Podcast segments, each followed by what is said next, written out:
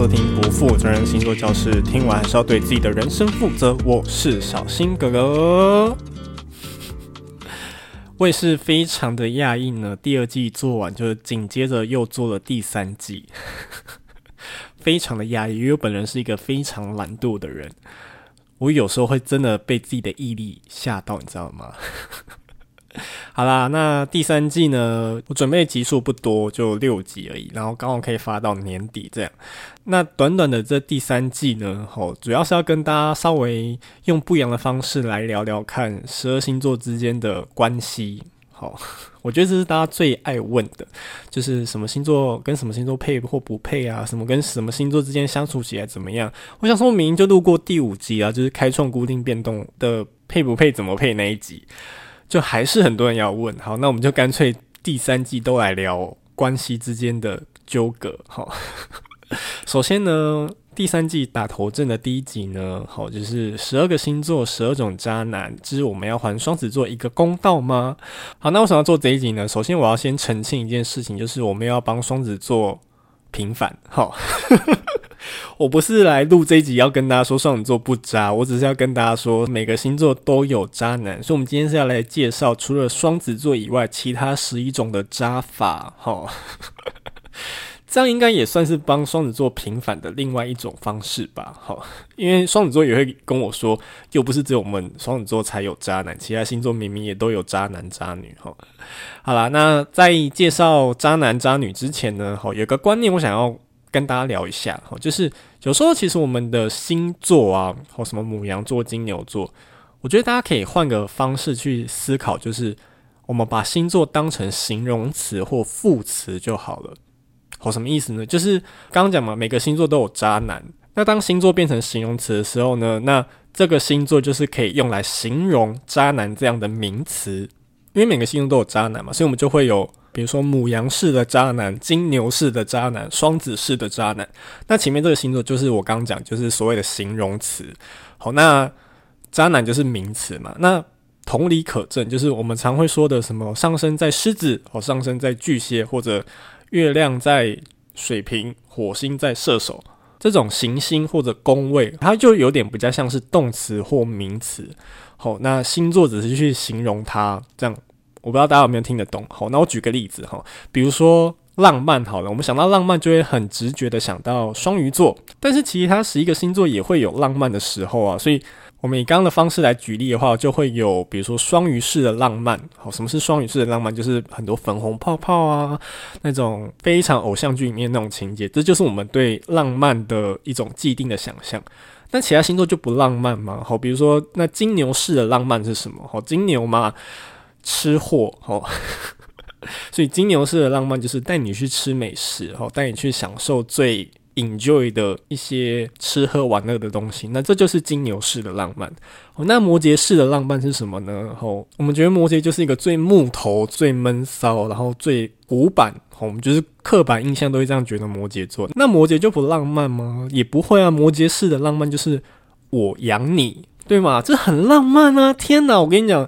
所有十二星座式的浪漫，我最喜欢摩羯式的。有人要养我，Why not？立马去订喜饼，真的。啊，开个玩笑哈。所以我要说的就是说，不要去觉得说什么样的行为就一定是什么样的星座才会做出来的。好，我们就是换个思维去思考一件事情，就是说。把星座变成形容词，那用这个星座去形容那样的行为，或用这样的星座去形容一种东西，不然我觉得很多的标签或很多的刻板印象，对很多的星座来说一点都不公平。对，我是这样觉得。好，那回到本集的主轴，哦，就是要来讨论十二个星座十二种渣男。那这一集呢，介绍十二种渣男的方式呢，我们会以开创固定变动不一样的三组呢，来介绍所有的渣男。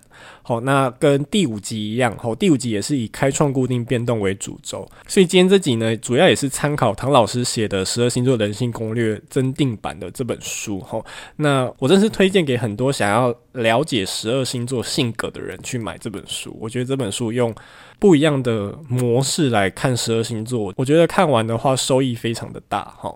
那这本书呢，主要是分成两个部分，好，一个部分就是在讲配对的部分，就是什么开创配固定啊，固定配变动啊，好，那个部分已经在第五集的时候讲过了哈，那错过的人可以回去复习一下。好，那今天要讲这本书的另外一个部分，就是讲不一样的性格，好，那因为这一集主轴是渣男渣女嘛，哈，所以我只会把里面的内容有提到类似像渣男渣女的部分拉出来讲而已。好，那详细的部分的话，大家可以去买这本书，这本书真的我觉得很棒。好，在聊渣男渣女之前，有件事想跟大家分享哈。其实不止双子座啦，就是有另外两个星座呢，也是在烂情人排行榜里面呢榜上有名。好，之前呢，就是我在网络上会看过一些由网友投票，觉得什么最多渣男、最多渣女，或者什么。感情世界必须被除名的星座排行榜，然后是由网友投票的哦，不是星座老师自己排的。好，那这些由网友投票投出来的排行榜结果呢，基本上啦会入前三名的，有非常大的比例是双子、双鱼跟射手，这三个呢真的是名列前茅，榜上有名。那有个大家比较少注意的，就是那最后几名的，就是有网友投票投出来票数最少的。我发现呢，最少的三个基本上都是摩羯、金牛跟母羊。但我的意思也不是说这三个星座就比较专情，我只能说就是你们造成大家的仇恨值比较少，就这样而已。吼，你们还是有一些渣男跟渣女的成分在里面。好，好，那今天呢，我们以开创、固定、变动三种模式来讨论。不一样的渣男，不一样的渣女，到底是什么样的渣法？好，首先第一组我们要来聊的是开创星座。开创星座有哪些呢？母羊、巨蟹、天秤、摩羯。好，之前在第五集有跟大家聊过哈，就这一组人他是属于人设型的人格，他们很像是在寻找生命中的合伙人，哈，所以呢，很多的人际关系都有它的功能所在，哈。所以呢，我基本上是觉得啊，这一组人呢。开创星座这一组，如果是在有伴的情况之下，就是有男朋友或女朋友的前提之下，大部分的人都是蛮有责任感的。好，母羊、巨蟹、天秤、摩羯，通常会扎的那一种呢，都是要找新的合伙人。好，我不知道这样有没有听懂我的意思？就是有一些新的功能呢，如果他的配偶满足不了的时候，那就是去其他地方找新的合伙人。哈，那单身的开创星座，好，母羊、巨蟹、天秤、摩羯。我觉得又可以分成三种扎法，好，第一种就是一眼就看穿是来玩的，好，待会会解释怎样就一眼看穿。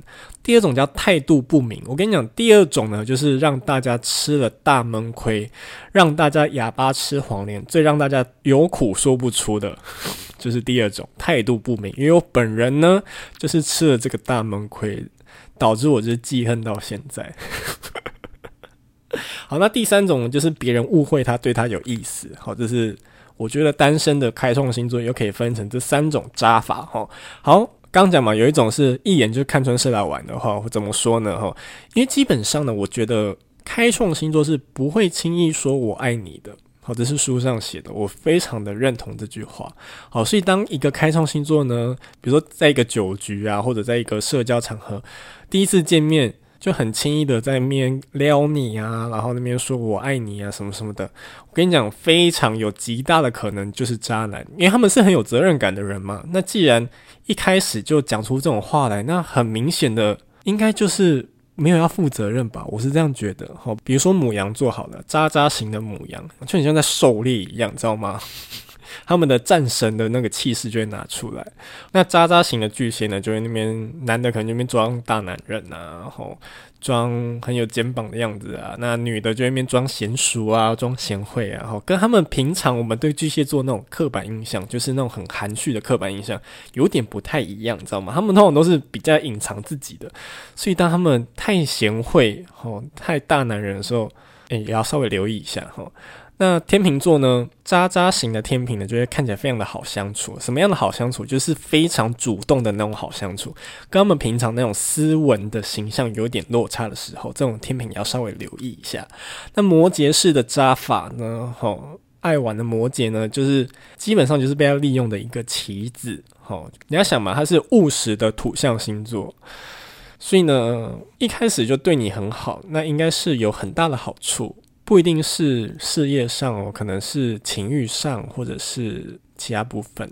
好，总而言之呢，你一定有一些功能是可以满足他的。嗯，说白了就是被利用的一颗棋子。好，所以我觉得呢，刚讲这一组人不太会太轻易的说出“我爱你”，所以如果讲得太快的话，那就是稍微要留意一下。好，可能是来玩的。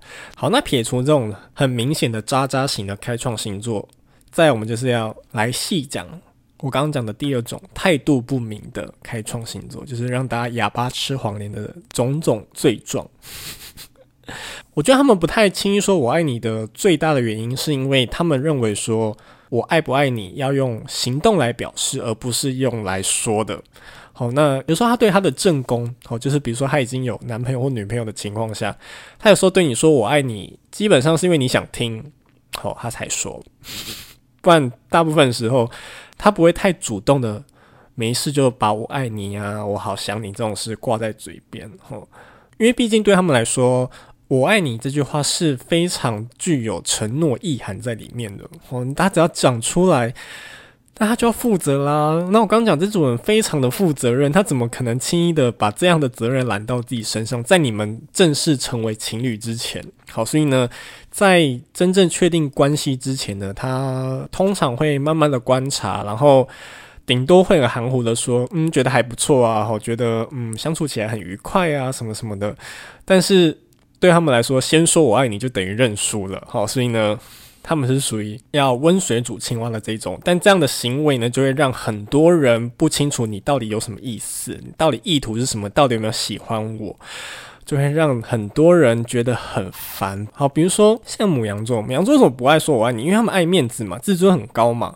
我如果很快的就摊牌的话，万一对方对他没意思，那他不是很丢脸吗？好，那巨蟹座，巨蟹座这么玻璃心的星座。对啊，告白被拒绝，那他的玻璃心又要再碎满第一次，那个风险太大了。那天秤座呢，就败在他们的犹豫不决。对，他们就要想说，好像还不错，但会不会是我想太多？再观察一下好了。那要在一起吗？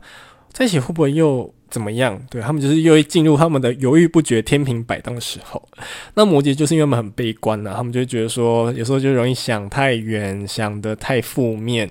他们也是属于那种被告白或者要跟一个人在一起之前呢，要想很久、犹豫很久的这种人。好，那让他们这么态度暧昧不明、讲话这么迂回的很大的另外一个原因，好，就是因为他们。非常的自我保护，因为之前有讲了，这组人是属于很人设型的人格，所以对他们来说形象非常的重要。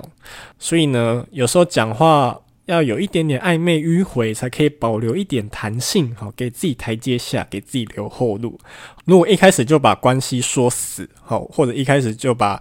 关系止住的话，那就没办法保留未来的可能性了，因为未来狭路相逢的几率也是很大的，知道吗？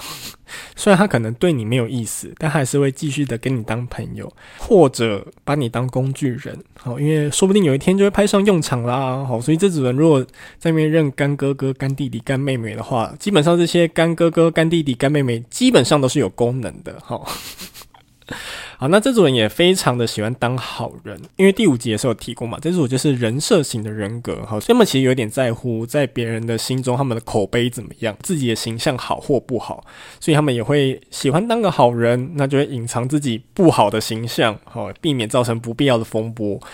所以呢，他们的所有劣根性不会在你跟他暧昧的过程，或者在跟你认识交朋友的过程，太快的显露出来。所以就很多人就上当，好，比如说呢，吼，母羊座就给那种什么好大哥、好大姐的那种形象啊，吼，然后巨蟹座就是会展现出自己贤妻暖男的形象，好，那天秤座就是好先生、好好小姐，好，那摩羯座可能就是会展现出自己很可靠啊，很有肩膀，大家看到的都是他最完美、最无瑕，吼，没有什么瑕疵的这种形象，那他的。私底下那种劣根性呢，因为一时看不出来，就是很多人受骗上当，这也是这一组渣男造成大家非常大困扰的一个原因哈。好，那再来呢，之前也有提过了，这一组是属于蓝图型的人，好，什么意思呢？就是他们对人生的很多的未来的计划都是很有想法，所以呢，该有的算计都少不了。为什么呢？因为他们要想办法让自己占上风后。一旦占上风之后呢，他们就可以处在一种绝对安全之地。事件没有威胁性的时候呢，他们那种高高在上的那种性格就会开始表现出来。那一旦这个时候他判断跟你没有未来性，我也不需要在你面前继续装好人，在我面前你就是个拖油瓶的时候呢，这时候他们的态度就容易变得很冷漠。哦，因为他不需要再迎合你啦，因为他觉得。因为刚刚前面讲嘛，他可能会想要保留一点后路，然后想要保留一点退路，避免未来狭路相逢的时候不要太尴尬。可是如果他今天判断说基本上没有未来了，那他也不需要再跟你演这么多，所以你就突然觉得说，哎，怎么突然变得这么绝情？好，因为在他眼里，他不想让你成为他人生道路上的绊脚石。好，所以我觉得以上呢。刚种种这些恶行恶状，就是开创星座很容易让人家觉得很不舒服的原因。他刚刚讲，其实还有一种，但我觉得这种就是非战之罪。好，就是我觉得开创星座，好，母羊、天平、巨蟹、摩羯呢，他们是非常喜欢照顾弱小、很有母爱的一组星座。我是这样觉得。好，再加上前面刚刚讲，这组人喜欢当好人，好，所以呢，有时候就会容易变成中央空调。好，这对很多人都很好嘛。那就是很喜欢照顾身边的朋友，那不懂的人就会脑补啊，就以为他喜欢你嘛，吼，所以呢，某种程度来说，我觉得有一点是非战之罪。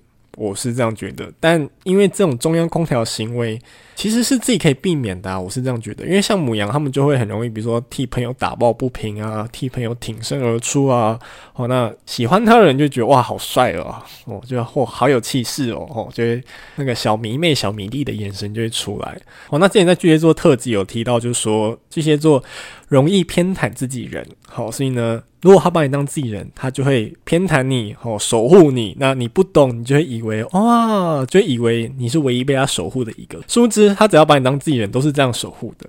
好，那天秤座，因为他不能忍受不公不义的事情嘛，好，所以他也是会在你受委屈的时候站出来替你讲话嘛。好，那摩羯座呢，因为平常生活过得非常的刻苦耐劳，所以他们也很能同理那种在受苦受难中的人的想法，所以他们也会去照顾这些。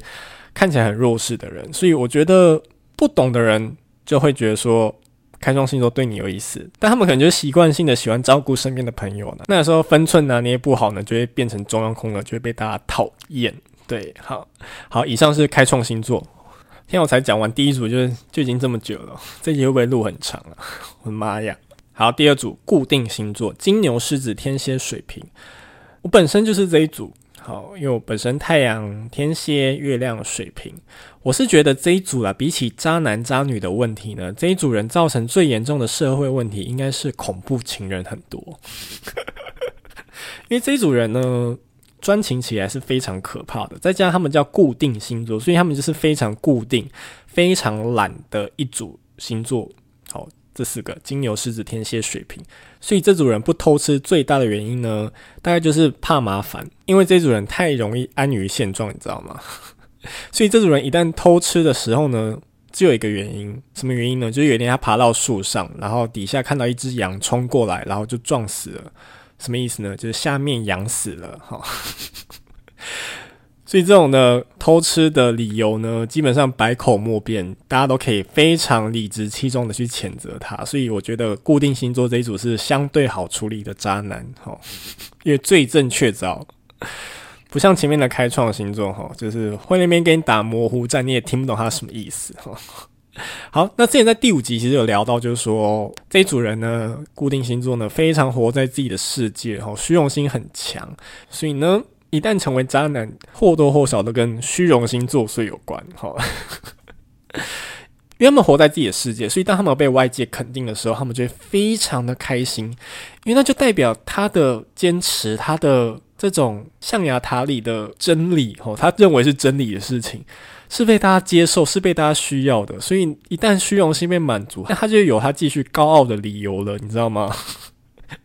再加上我刚讲虚荣心作祟，他们这组人呢，默默耕耘的时候呢，是不能不被看到的，一定要让大家知道我很努力，我做了很多，大家一定要看到好吗？即便是最低调的金牛跟天蝎，内心都是非常需要被大家肯定，虚荣心非常强烈的星座。所以一旦遇到呢，愿意肯定他的人，就像在茫茫大海之中呢，找到了知音一样，你知道吗？所以这组人呢，一旦出轨的时候呢，不一定是喜欢上别人，有极大的可能只是喜欢那种被人崇拜、被人喜欢的那种感觉而已。哦，他们是喜欢那种感觉，并不是喜欢那个人。哦，所以当他们对他们自己的正宫，我觉得他的男朋友、女朋友。无法满足他的虚荣心的时候呢，他就容易向外寻求认同他的人，好，愿意赞美他的人，就会容易变成渣男渣女，好。那另外一个原因呢，是因为这一组人呢，好，金牛、天蝎、狮子、水瓶呢，基本上四个都是属于感官动物，好。水瓶只是感官独特，哈，但在归类上，我也会觉得它是属于感官动物。好，他们这四位呢，控制内在欲望的诱惑呢，完全就是考验他们的等级落在哪里。哈，他们是属于高阶的固定星座，还是低阶的固定星座？哈，好，那什么样的感官呢？我觉得这组人非常重视视觉、嗅觉、味觉、听觉、触觉，哈，他们对这些都非常的灵敏。好，什么意思呢？像是金牛嘛。吃货哈，非常喜欢吃哈。那除了吃之外呢，这组人呢，之前在金牛座特辑也有讲到，他们非常喜欢的肌肤接触，非常喜欢跟爱慕的人呢有很多的抱抱、搂搂、亲亲哈。所以正宫满足不了的时候呢，就会对外寻求肌肤接触哈。那狮子座呢？哦，他在感官经验上非常的重视视觉，好，他们是视觉动物，所以看起来一定要非常的闪亮，非常的耀眼。好，所以如果正宫看起来很像黄脸婆或者很邋遢的时候呢，诶，就有点配不上这只万兽之王嘛。好，所以有时候就对外寻求看起来够漂亮、够端得上台面的东西。那天蝎就更不用说啦，最好色的星座哈，而且天蝎座口味非常重。他们是很极端的星座，你知道吗？所以天蝎座内在的变态呢，建议大家不要去戳破，因为你未必敢听啊。我是这样觉得。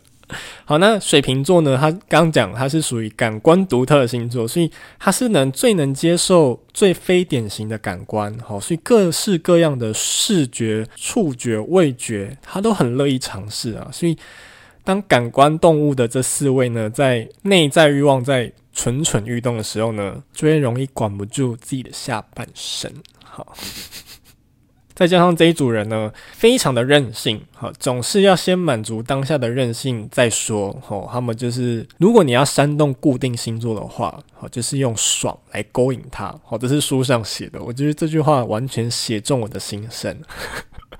因为他们就是很呆萌的这种星座嘛，之前有提到，就是说他们很呆萌呆萌，所以你用这种很小孩子气的这种跟他说，这样会很爽哦，这样会很有气派哦，这样会怎样哦，他们就会内心的那个兽性的欲望就出来了。所以当他们这个欲望被挑起的时候呢，就会常常自顾自的在往他的目标前进，他就是自顾自的也要完成这件事情。从他的目标直直的走去，任何外界的劝告都听不进去，哈，完全就是活在自己的世界。明知山有虎，偏往山中行，就是这样的行为。像金牛，就是禽兽一号嘛，由金星守护的金牛座，一定是非常在乎自己的感觉的星座。吼，那狮子禽兽二号，对，刚刚是牛，现在是狮子，哦，这两只都是禽兽。他们就会很容易豪气作祟，就是你跟他说这样很有气势，这样很怎样哦，他那个狮王的虚荣心又会起来。那有冥王星守护的天蝎呢，就会天生对那种毁灭性的危机感非常的着迷，就会容易飞蛾扑火，明知不可为而为之。好、哦，那水瓶呢，是属于那种自恃聪明的人。即便大家已经千交代万交代，给他非常多的劝告，但他永远都有一套异于常人的一套说辞，非常的自以为是的说辞，哈。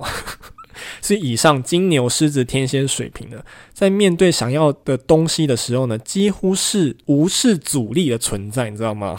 就是明明知道偷吃是不对的，明明知道外遇是不对的，但他们就是克制不了那种要满足当下爽的那种感觉。另外一个原因，这组人占有欲非常的强，好，所以他们非常受不了有人要跟他抢。就是这个东西摆在那边，可能不觉得有什么，但是一旦发现这东西要被人家拿走的时候，就觉得怎么可以？哈，他们有一种内心有一种害怕失去的欲望，会使他非抢到不可。哦，所以一旦面临东西被抢夺的时候呢，他们就会很想要，哎，不行，那我先站住。那有时候他们已经有另一半啦，吼，已经有男朋友有女朋友的时候呢，那用什么好的名义占有别人呢？吼，就是也是一样，就开始乱认干哥哥、干弟弟、干妹妹这种道貌岸然的理由就会开始拿出来，名目上都是干的啦，吼，但最后都会变湿，你知道吗？这是我朋友讲的，说我干哥哥、干弟弟、干妹妹最后都会变湿，吼，好，那最后之前有讲到嘛，这种人不见棺材不掉泪。当他们发现自己闯了大祸，或者当他们发现眼前的这一切不是他要的时候呢，他就瞬间又清醒过来，就开始觉得冷漠。我就觉得我刚到底在干嘛，或者我当时怎么会这样？好，所以呢，心灰意冷、见官掉泪的那一刻呢，说有多绝情就多绝情。哈，他就开始跟你保持距离。那这时候就会让人家觉得你只是来玩玩而已。好，就会让人家觉得非常的讨厌。像金牛呢，他就会可能就展现出自己，哎、我没有，其实没有那么好相处哦，吼，不要觉得我好像很好说话，他们就会防备的那个心就来，就让觉得说，哎、我没有那么好欺负，吼，那狮子座呢，吼，绝情的时候呢，吼，就会开始以大欺小，就会开始用那种高高在上的态度跟你讲话，吼。那天蝎座可能就直接给你冷暴力啊、冷处理啊、直接封锁。哈，由冥王星守护的天蝎呢，真心要断舍离的时候是断的最绝情、最干净的。好，那水瓶呢，其实跟狮子有点像哦，他们那种大男人、大女人主义就会出来，所以你就觉得说，诶、不是前面都处得很好吗？好，不是前面都甜言蜜语吗？好，前面都爱我爱得要死吗？怎么突然说不要就不要？好，就会让人家很错愕。好，这是属于固定星座式的四位渣男渣女。好，好，再来最后一组变动星座：双子、处女、射手、双鱼。我跟大家爆一个小料哈。我在做这一集的时候，就是我一定会先写脚本嘛，就是先准备好资料，然后我会希望尽量就是每一组或者每一个星座都可以平均被讲到，不要就是有某个星座被讲到特别多。但变动星座这一组呢，我在准备资料的时候，资料量庞大到我真的不知道怎么删，你知道吗？我尽量想要把它删减的内容少到跟开创还有固定一样，但我就删不了。这一组我准备资料真的是觉得，你们可不可以不要这么花心？我觉得这组人被觉得花心是他们的原罪吧。吼，他们就是在感情世界里面非常够狼玩的一组，吼，非常顾人怨。双子、处女、射手、双鱼，吼，但我刚刚前面有讲，他们是被觉得很花心，好，并不代表他们就一定真的花心。之前在第七集其实就聊过啊，这一组人呢，分别有水星跟木星守护，吼，水星守护双子、处女，木星守护射手、双鱼。一边是被能言善道的水星守护，另一边是被感情泛滥的木星守护。所以你觉得这组渣男渣女为人诟病，是不是事出必有因？被守护星拖累有没有？好，之前在第五集其实也跟大家聊过，就是说变动星座呢，双子、处女、射手、双鱼呢，他们是属于变来变去且矛盾的一群人。哦，我觉得他们就很像是宝可梦里面那个百变怪。好，这边很坚持，一定要讲宝可梦，不讲神奇宝贝。讲神奇宝贝就觉得自己老了。好了，我今天都跟我朋友开玩笑说，感情世界里面的十二星座啊，只要是双字辈的都有问题。哈，就是双子跟双鱼。之前在双子座特辑就有聊到，就说，呃，双子座的天堂地狱两面性格呢，落差非常的大，好，落差非常的明显。那双鱼座呢，之前在那一集有提到，就说。双鱼的这是两只鱼呢，一只是力争上游的鱼，另一只是向下沉沦的鱼。所以我也不知道你身边的那一只双鱼座朋友呢，他是哪一只？哈，那射手座呢是隐藏版的双字辈，好，什么意思呢？他们是上半身是人，下半身是马的一种生物，好，所以也是隐藏版的双字辈，好，所以有时候我们就会有那种高高在上的上帝心态，但下半身是畜生，好，是马，好。那处女座呢？虽然好像有一点离双子辈远了一点，但他们基本上是属于严以律人、宽以待己的一组星座。哈，这组人也是非常的让身边的朋友抓狂。哈，好啦，好，我真的觉得这组人呢，既然他们叫变动星座，顾名思义呢，他们的人生就是非常的变动。哈，因为这组人呢，呃，天生的求生意志非常的强烈。哈，所以呢。为了不自寻死路，所以他们适应环境的能力都非常的强。哦，他们就会根据环境呢来改变他们自己，时而清纯，时而浪荡，时而认真，时而轻佻。哦，但永远都是同一个他，但是你永远不知道他下一秒会变成哪一个样子。就像我刚刚讲的，很像宝可梦里面的百变怪一样。那因为在他们世界观里面呢，他们认为这个世界呢计划赶不上变化，所以他们通常不喜欢被束缚住，因为不被束缚才有更多多的可能性嘛。好，所以他们很讨厌被绑住，或者很讨厌承诺。哦，所以讲到这里，应该就很清楚知道为什么这组人容易被说渣了吧？哈，因为这组人你不放出去，让他呼吸新鲜空气，这组人是会受不了、按捺不住，你知道吗？他们天生就是需要去外面呼吸大量的新鲜空气的一组星座哈。然后再加上这组人最害怕什么呢？最怕空气突然安静，他们很害怕那种一滩死水的场面，你知道吗？所以一旦现场真的是。一片死寂的时候呢，他们就会开始拿出他们那种花蝴蝶的社交性格，哦，想办法活络现场。毕竟舍我其谁，对不对？毕竟这是他们的天赋啊，对不对？然后这组人呢，吼，变动星座呢，表面看起来相当无害，但内心的贪婪呢，大到你不敢想象。为什么他们要表面看起来无害？哈，因为当他们没办法掌控这个局面的时候呢，哈，他就会变成是一个比较好去配合别人的一个星座，哈，因为他要再透过这样的相处模式之下呢，慢慢去观察这个环境，哈，慢慢的观察这个气氛，哈，然后他就一边的滚动式的调整，哈，去找出一个适合在这个环境下能够生存下去的方式。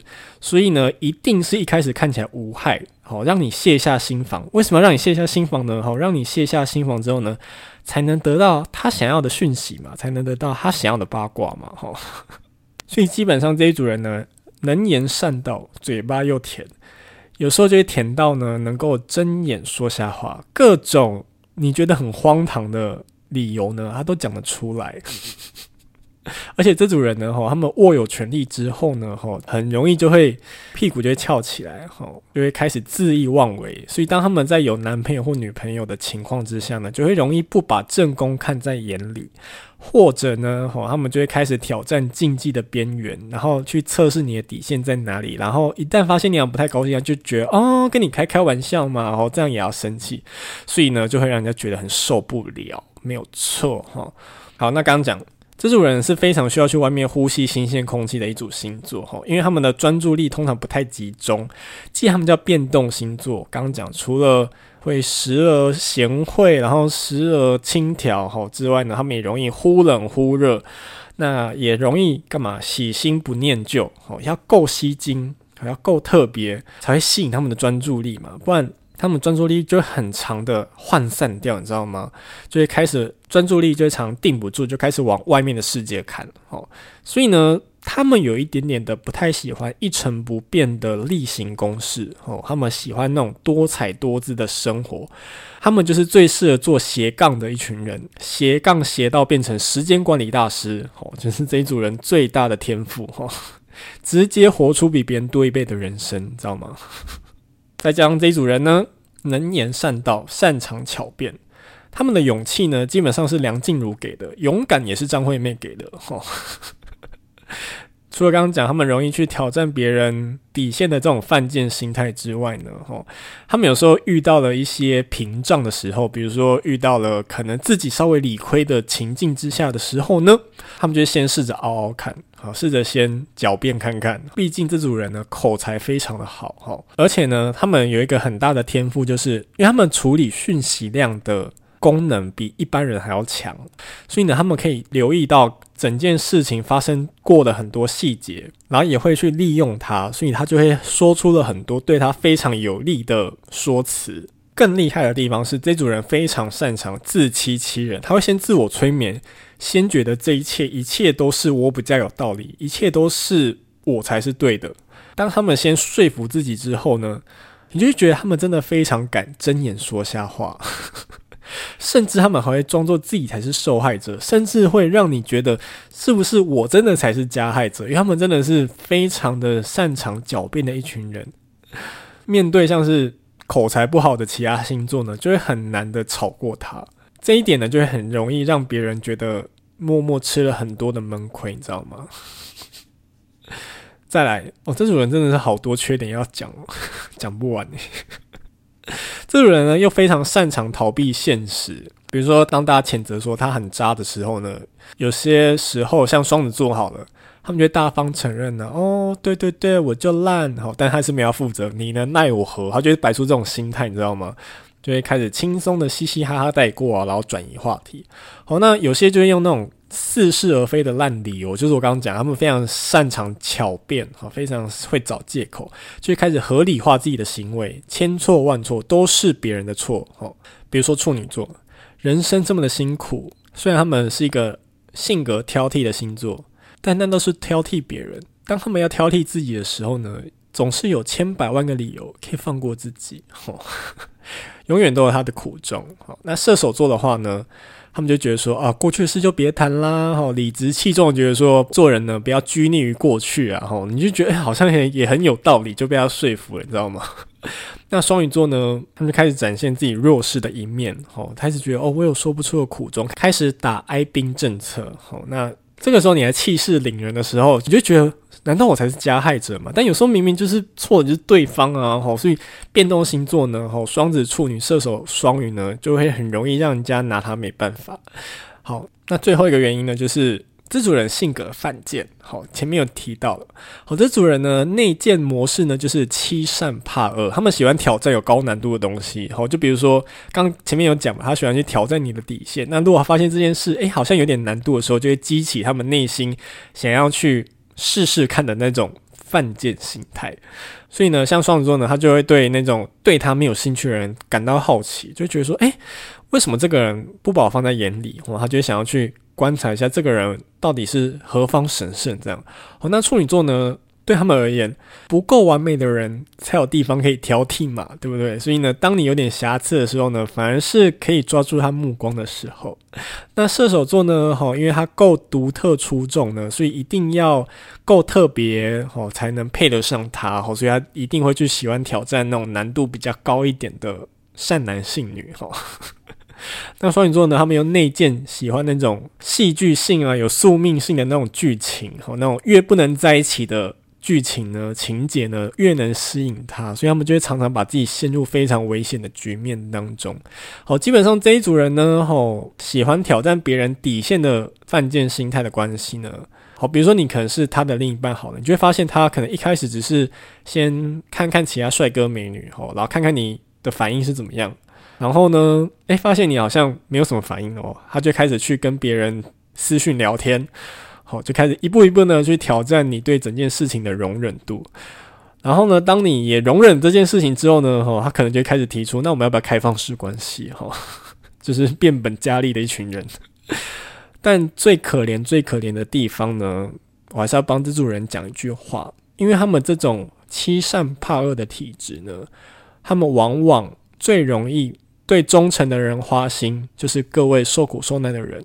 但他们自己呢，非常的容易对花心的人忠诚，好，所以呢，如果要擒拿住这一组人呢，好，双子、处女、射手、双鱼呢，最简单的方法就是你一定要够挑剔他，然后够不把他放在眼里，好，他们就会开始患得患失，好，开始犯贱心态又会出来，哈，哎，这组人呢，哈，双子、处女、射手、双鱼呢，只能说。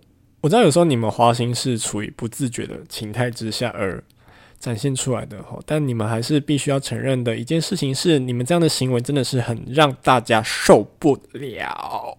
好啦，这集真的是录很久哈，希望大家听完之后呢，不要再去觉得说什么星座就一定渣。好，虽然我刚刚花了非常大的篇幅在讲变动星座双子、双鱼、射手、处女这组人有多渣，但你回想起来，其实。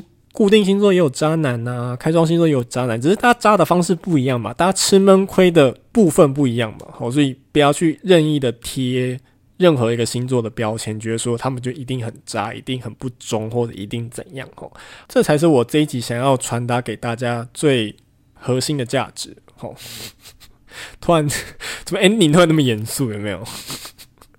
好啦，以上就是今天的内容。如果你喜欢我的节目的话，欢迎订阅我的频道。如果你是 Apple Podcast 用户的话，也欢迎给五颗星。说明栏连接最下方都有抖内的连接，所有的收入的百分之三十都将捐给台湾之星爱护动物协会，一起帮助流浪动物做绝育哦。以上不负责任星座教室，听完还是要对自己的人生负责。我们下回再见喽，拜拜。